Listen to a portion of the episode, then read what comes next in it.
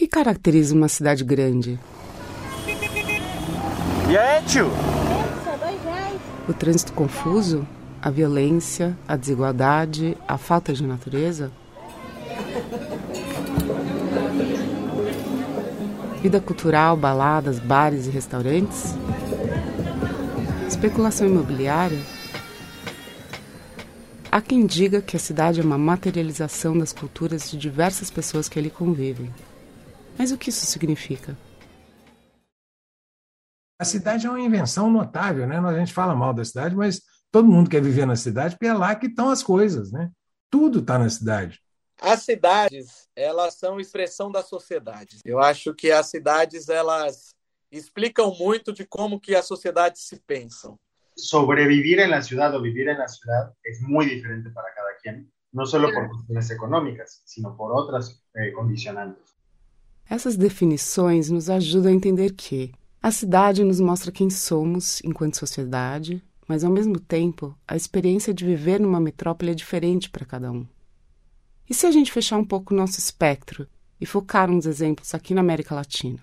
Será que tem alguma coisa que une grandes cidades? Será que há algo que é particular a cada uma? Um símbolo, uma característica única? São Paulo é uma cidade de comerciantes é uma cidade de negócios, né? é uma cidade de pessoas que enxergam a cidade como um espaço de negócios. Na Ciudad de México, más bien, no estamos acostumbrados a ver el cielo. Y entonces, en buena parte de la ciudad, mucha buena parte de la ciudad, no podemos ver el horizonte. Buenos Aires é uma cidade que tem uma característica, é uma cidade totalmente plana. E é uma cidade que ela obedece esse quadriculado por toda a extensão dela, assim. Santiago é uma cidade contaminada, muito contaminada, é como uma das octava ciudad más contaminada del mundo. En invierno se produce una contaminación así como efecto invernadero, se siente el smog.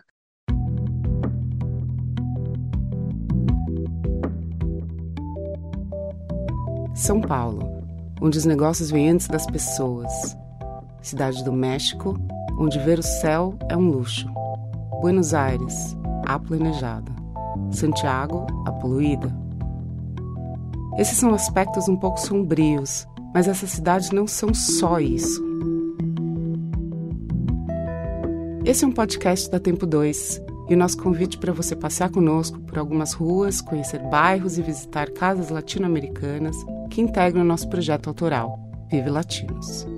Esse exercício busca entender o que há de comum entre quatro cidades latino-americanas e o que elas têm de únicas. Para além disso, queremos te propor uma reflexão sobre o que são cidades cuidadoras e o que estamos fazendo ou deixando de fazer enquanto sociedade para que elas se manifestem.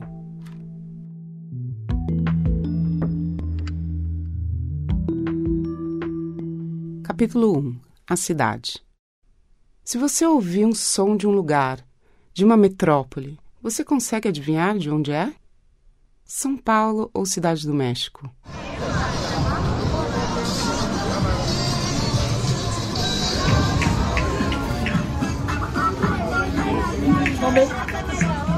Santiago ou Buenos Aires?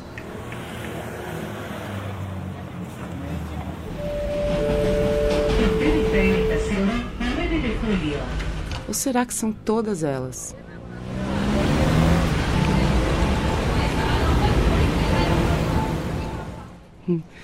Em termos de sons, todas se parecem. Mas se a gente olhar para a concepção dessas cidades, há algo que as diferencia lá no início. O Império Espanhol, ele foi muito mais, hum, como que eu posso dizer, muito mais enfático na sua ocupação do espaço do que o Império Português. Esse é o professor Tiaraju Pablo D'Andrea, da Unifesp, a Universidade Federal de São Paulo. As cidades faziam parte desse plano de conquista espanhol. Então, os espanhóis, na América Latina toda, já logo no início da conquista, eles fundaram cidades planejadas. E as cidades planejadas espanholas eram cidades todas naquele formato de grid, né, quadradinhas, e os espanhóis eles dominavam a natureza. Então, assim, não tinha morro, rio, montanha que atrapalhasse o plano deles. Aonde tivesse, eles colocavam abaixo e faziam ali a cidade do jeito que eles queriam. A cidade do México foi construída em cima de um lago. Santiago entre duas cordilheiras, a dos Andes e a da costa.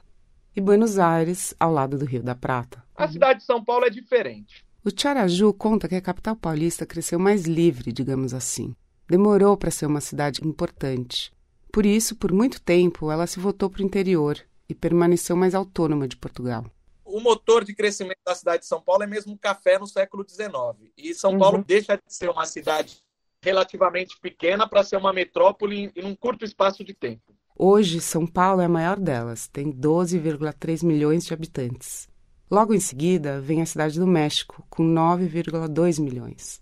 Santiago tem 6,2 milhões e Buenos Aires, a menorzinha, 3 milhões de habitantes.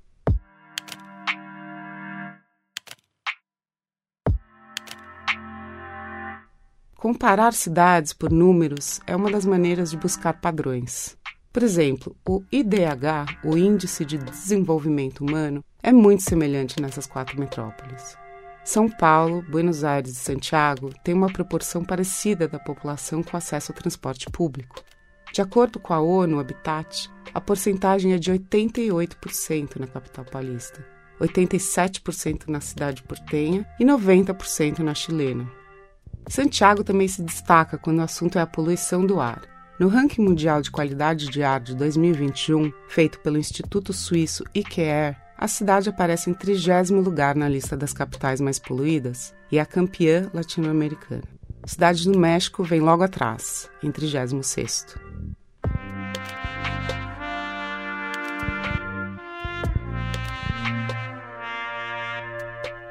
a gente olha o macro, as interseções entre essas metrópoles são muitas, mas não podemos esquecer que há várias cidades diferentes dentro de uma só.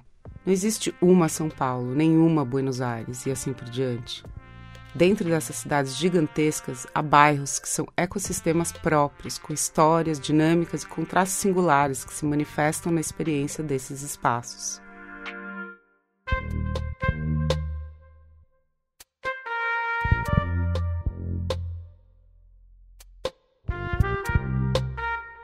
Capítulo 2 O bairro. Os bairros são onde construímos relações. E isso é um fato em qualquer uma das quatro capitais que a gente está investigando aqui. Vamos te dar um exemplo para ficar mais claro. Um dos moradores de Santiago que entrevistamos é um ator que mora em Ñuñoa, um bairro de classe média alta de Santiago. Ele se mudou para o apartamento onde vive em 2016 e a escolha pelo bairro foi afetiva, Apesar de estar numa metrópole, ele queria reviver, de certa maneira, uma rotina parecida com a que tinha na pequena cidade onde nasceu e cresceu. Eu acostumbré sempre a ter uma vida muito provinciana, muito de que os lugares te têm que quedar caminhando. Então, meu trabalho queda caminhando. E quando empezamos a ver lugares para poder vivir, priorizamos eso, tener una vida barrial que fuese interesante, que no fuese lejos de los lugares donde estaba la familia de mi pareja o los trabajos. Entonces por eso decidimos vivir ahí cerca para poder caminar y no estar siempre metido en el transporte público, no sé, o, o perdiendo tiempos en traslados. Ter a possibilidade de resolver tudo a pé foi um diferencial para ele, assim como estar perto da família do marido. E mesmo na pandemia, com isolamento, o bairro ainda permaneceu presente na rotina dele, porque era como se a praça, logo na frente do apartamento, fosse seu quintal. Mi edifício se encuentra ubicado en la Plaza Ñuñoa, que es un sector que es artístico, bohemio, gastronómico de Santiago. Entonces, a nivel como barrial, me relaciono mucho. De hecho, mi departamento, mira, al lado hay un colegio y en la esquinita está la plaza. Entonces, no sé, en época de pandemia, que estamos encerrados, quando me quedo, observo isso como mi patio. Poder fazer tudo a pé e ter todos os serviços por perto é, para o pesquisador Julian Woodside, especialista mexicano em cultura material, a ideia de um bairro ideal.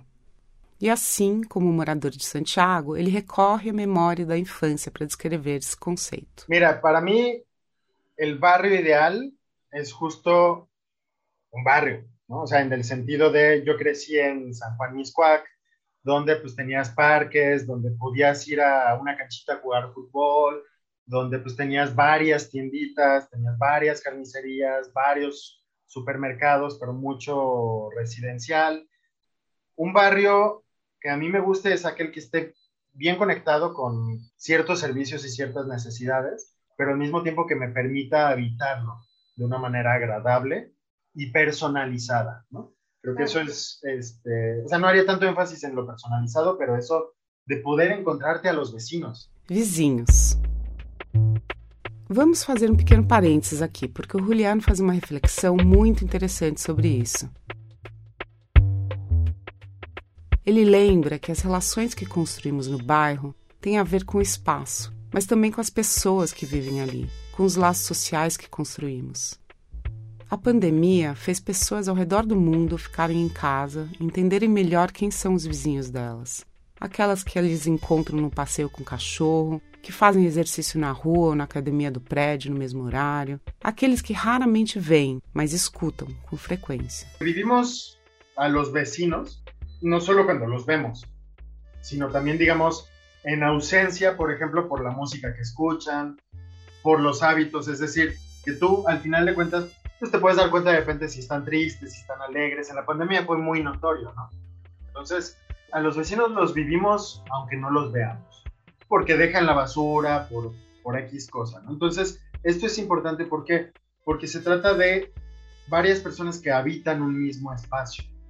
Y entonces no solo es como el hola vecino, ¿cómo estás? Etcétera. O sea, no es solo esa cordialidad, sino en ausencia, como también demarcamos nuestro espacio.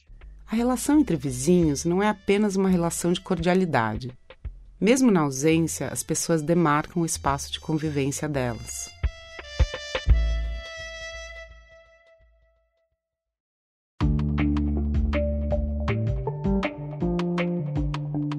Voltando àquela ideia de bairro ideal, muitos urbanistas e especialistas em cidade falam que o modelo a ser seguido é o da cidade de 15 minutos.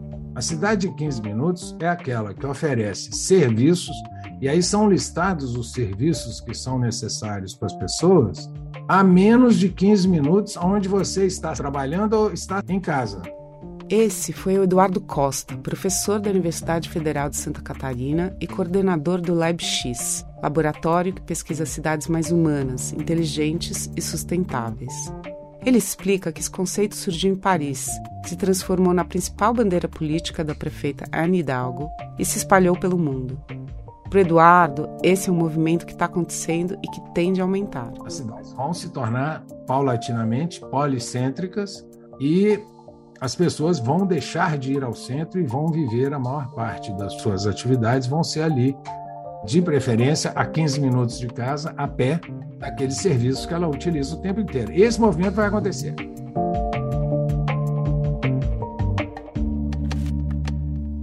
Mas nem todo mundo concorda com esse conceito.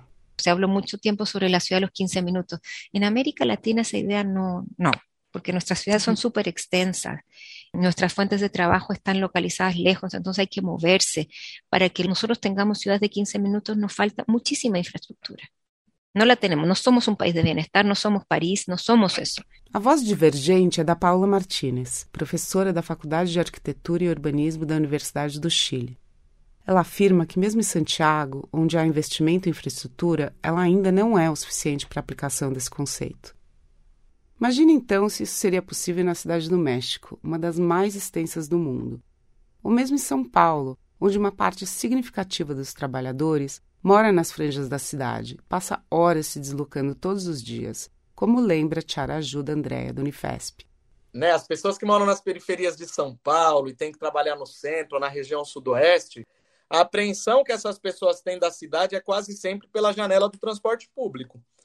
Então, né, pessoas que várias vezes por semana fazem o mesmo trajeto, a cidade passa a ser aquilo que dá para ver pelo metrô, que dá para ver pelo ônibus, né? Ou aquele trajeto que o ônibus faz, né, que é um trajeto parcial, porque a cidade não é aquilo, mas na apreensão sensitiva das pessoas, a cidade passa a ser um pouco aquilo. Ou seja, nas grandes cidades latino-americanas, poder resolver tudo num raio de 15 minutos é um privilégio para poucos. E o Charaju faz dois alertas sobre isso. Eu acho que você ter como resolver sua vida próximo da sua casa é melhor a tua qualidade de vida.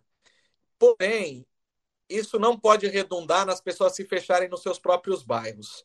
A circulação pela cidade ela tem que ser uma escolha, ela não tem que ser uma imposição. A cidade perfeita que eu imagino, ela é uma cidade que tem opções. E essa cidade que tem opções, a pessoa escolhe se ela quer ficar no bairro dela ou se ela quer ir para outro bairro. Mas ela não tem que de maneira impositiva ter que sair do bairro quando quer assistir um filme, ou de maneira impositiva ter que sair do bairro para trabalhar ou para ir no hospital. E São Paulo, de maneira impositiva, as pessoas precisam circular, mesmo que elas queiram ficar no bairro. Capítulo 3 O Lar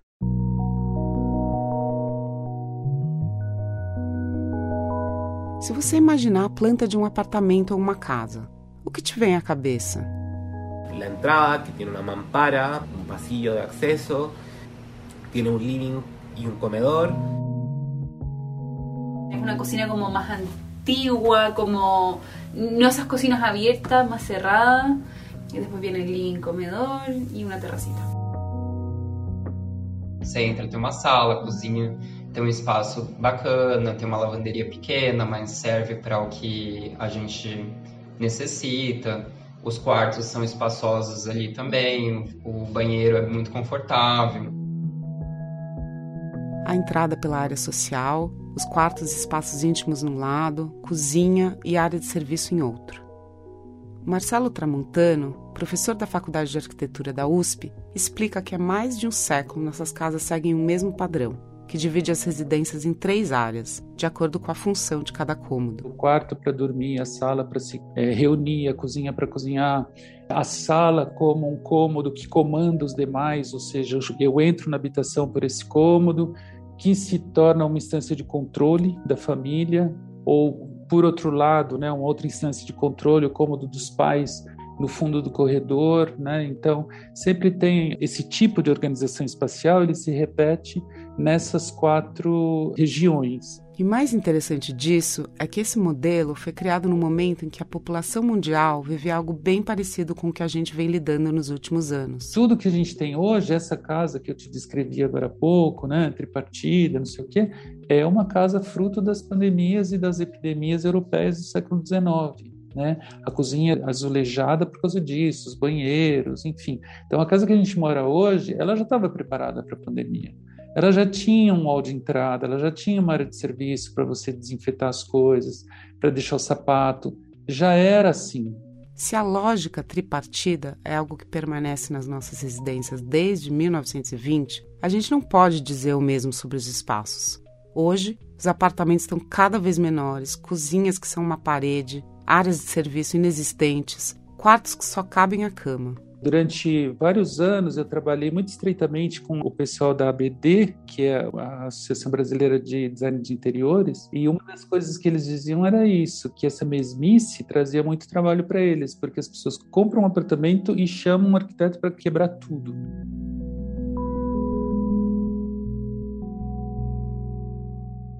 Foi exatamente isso que aconteceu com um casal que mora em São Paulo. Os dois compraram um apartamento na planta e reformaram antes de se mudarem. O objetivo era maximizar o uso do espaço, que é bem pequeno. Uma coisa interessante assim da obra foi que a gente tirou esse quarto e a sala parece muito grande, né? Mas na verdade nossa casa é um ovo, né? então toda a casa foi pensada em otimizar cada centímetro que você tem, né? A cozinha também, depois vocês vão ver, ela era a área já era praticamente junto com, com a pia. Então você tinha uma pia colada na outra praticamente. A gente tirou a pia e levou ela lá pro final para criar uma bancada porque a gente não tinha espaço na cozinha para cozinhar a gente gosta de fazer umas besteiras. Assim. E eles não estão sozinhos nesse desafio com os espaços do apartamento. Até a gente brinca que a gente teve que escutar a obra de todo mundo, porque a gente se mudou primeiro. A gente não incomodou ninguém com a nossa obra, mas a gente aguentou a obra do prédio inteiro, porque a gente se mudou cedo. É curioso a gente pensar o que faz com que a nossa casa seja nossa. Além dos espaços, a decoração tem um papel importantíssimo nisso. A moradora do apartamento conta que nem tudo dá para fazer com um profissional. Eu acho meio negativo de você fazer tudo com arquiteto, inclusive a decoração, uhum. é porque a gente teve uma dificuldade de decorar no começo, que parecia que qualquer pessoa poderia morar aqui. Não tinha muita personalidade, muita cara de alguém. Então a gente ainda hoje é pouco decorado, assim, vai. Prédios enormes com apartamentos pequenos e padronizados, que atendem mais aos investidores e demandas de financiamento do que às necessidades das pessoas que vão morar ali. Essa parece ser uma unanimidade nas metrópoles latinas. O Julian Woodside, do México, tem uma metáfora interessante sobre isso. É como jogar a los Sims, um pouco. O sea, no importa la disposición, pero tú tienes que tener una casa, un baño, una habitación, te cumplen todo eso y luego es, ah, tienes que decorar, tienes esta paleta de cuadros, tienes esta paleta de vajillas, etc. ¿no? Y creo que lo más importante, y eso semióticamente hablando de idea, son espacios que no cuentan historias. Creo que eso es fundamental, porque tu espacio y mi espacio, o sea, están contando historias porque nos los hemos apropiado y porque nos permiten apropiarnos. ¿no? O sea, cada elemento forma parte de nuestra historia y muchos de esos espacios yo no los siento este, como espacios que cuentan historias. Lembra do ator que buscou um bairro em Santiago que lembrasse a cidade que ele nasceu? Pois bem, a casa dele não parece com algo construído no The Sims, que o Julian trouxe como exemplo. Ela é cheia de espaços que contam histórias, e tem um objeto especificamente que tem muita história. Talvez seja o mais viejo que está na casa e o que mais significa é uma salamandra. Salamandra é uma espécie de lareira, geralmente de ferro e com uma porta que fecha para manter o calor. É a salamandra que meus papás tinham quando nós éramos chicos na casa. E, bueno, mis papás después se separaron y vendieron esa salamandra. Y después con los años, fácilmente habrán pasado ocho años, me contacté con la persona que él había comprado y la compré para mí. Pero ya no funciona como salamandra porque en Santiago no se puede ocupar eh, chimenea o combustión de leña. Y también por dentro, como es muy vieja, está muy abollada. Entonces, si hiciéramos fuego ahí adentro, se pasaría humo. No, no tiene buen sistema de filtración. Ou seja, mesmo sem funcionar, a salamandra, que foi vendida pelos pais quando se separaram e recuperada por ele anos depois, permanece na sala do apartamento dele, pelo valor afetivo que ela tem para ele.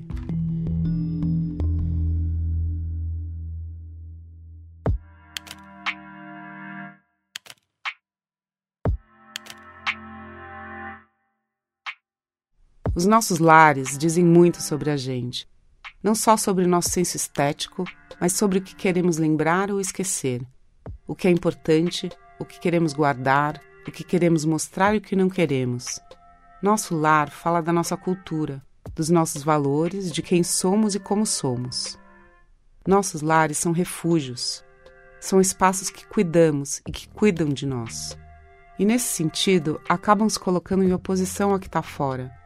Marcelo Tramontano fala mais sobre isso. A gente fez muitas vezes uma consulta via internet que chamava Pesquisa Comportamentos e Espaços de Morar, e a gente perguntava como as pessoas definiriam a casa, a habitação. Uhum. E sempre é, voltavam essas expressões, assim, é um porto seguro, é um oásis, né? Sempre é o, o oposto do exterior, sempre é o lugar seguro, sempre é o lugar que reflete tudo isso. Marcelo diz que a gente acabou criando uma diferença entre os espaços internos e externos, entre o privado e o público. Ou seja, os nossos lares, que são limpos, protegidos, seguros e arrumados, em contraposição à rua, que é percebida como suja, perigosa e descuidada. Mas será que esse contraponto precisa existir? Por que não cuidamos da rua, ou melhor, da cidade, dos nossos espaços públicos da mesma forma que cuidamos dos nossos lares? A gente está acostumado a achar que o que é público não é de ninguém, o que é público é deficiente, o que é público é um problema e que o que é privado funciona muito bem. Quando ele diz a gente, o Marcelo Tramontano está falando dos brasileiros, mais especificamente dos paulistanos em comparação aos argentinos. Não que essa visão não exista em Buenos Aires, ela existe, uhum. mas existe uma compreensão de que o público tem que ser um bom espaço, que isso tem que ser solicitado das autoridades e que isso também depende de uma participação constante, né, uma presença constante da população. Nas conversas que a gente teve com especialistas de todos os países abarcados aqui, Brasil, Argentina, Chile e México, essa questão de falta de participação do cidadão na vida cotidiana pareceu mais presente entre nós, brasileiros. O Marcelo mencionou, o Eduardo Costa do LabX também. Hoje, eu diria assim, nós estamos completamente separados. A gente não participa nem da reunião de condomínio, Ninguém sabe se o lixo do edifício está sendo reciclado ou não. Quer dizer, nós estamos completamente alheios ao que está acontecendo. A gente precisa participar mais, né? Isso é uma coisa individual. Nós temos que mudar, isso é o, é o mundo novo, né? A vida na cidade não está legal mesmo. A gente não pode morar em condomínio fechado, com concertina no muro e sair de casa de carro blindado. Não está legal, né? Não, não, não pode estar tá legal. Isso a gente pode até acostumar. Algumas pessoas acostumam com isso, mas não é assim, não pode ser assim. Não está bom para ninguém. Não é que não está bom para o pobre, não está bom para ninguém. O Tiara Ajuda Andréa, da Unifesp, tem uma opinião de por que esse descaso, digamos assim, parece ser um problema maior para a gente aqui. A transitoriedade. Tem uma transitoriedade que é a cidade que muda para além da sua vontade. Buenos Aires muda, Santiago do Chile muda, a cidade do México muda. Mas São Paulo muda numa velocidade absurda, assim. Tudo muda em São Paulo em muito pouco tempo. Então, eu acho que essa cidade que ela muda exteriormente a você e muito rapidamente, ela te dá uma sensação de que tudo é transitório, tudo é passageiro, e ao mesmo tempo você, enquanto indivíduo, tem uma grande dificuldade de se sentir presente. Porque, por mais que seja o mesmo local, esse local está sempre mudando.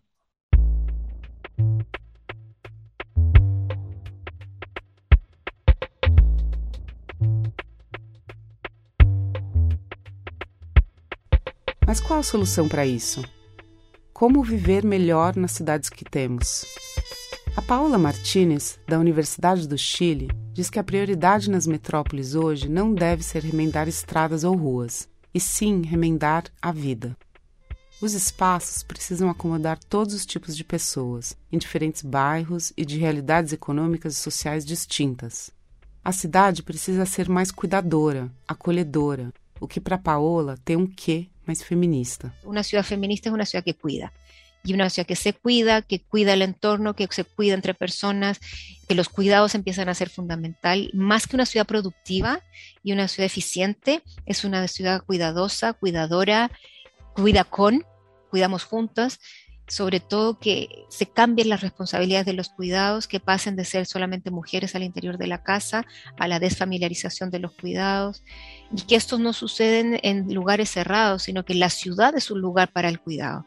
Yo llevo a los niños o los adultos se mueven, eh, las huertas, las plantitas, los perritos, las mascotas que surgieron de una manera importante en pandemia, es parte también de una ciudad cuidadora. Interessante pensar nesse espaço da casa que se expande e nesse cuidado doméstico que, quando visto pela perspectiva do público, se torna cidadania. Um cuidado que muitas vezes a gente associa às mulheres, mas que deve ser praticado por todos e entre todos. Algo que se materializa nas hortas urbanas, na relação com os animais, na preocupação com crianças e idosos, mas que para acontecer de fato necessita uma atitude de mudança, e mais que isso, requer uma valorização daqueles que atuam todos os dias para que nossas cidades sejam mais cuidadoras, façam mais parte das nossas sensações de lar e de espaços cuidados, como lembra Eduardo Costa. A melhor cidade que existe é a cidade que já existe. Não precisa inventar muita coisa, não. Ou seja, nossas cidades podem ser muito melhores, basta a gente querer e agir coletivamente para que isso aconteça.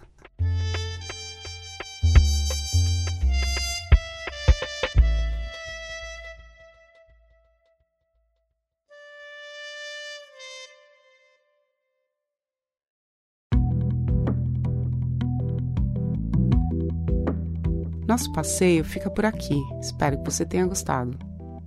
Se você quiser saber mais sobre o que discutimos, acesse o site www.tempo2.com.br Vive Latinos.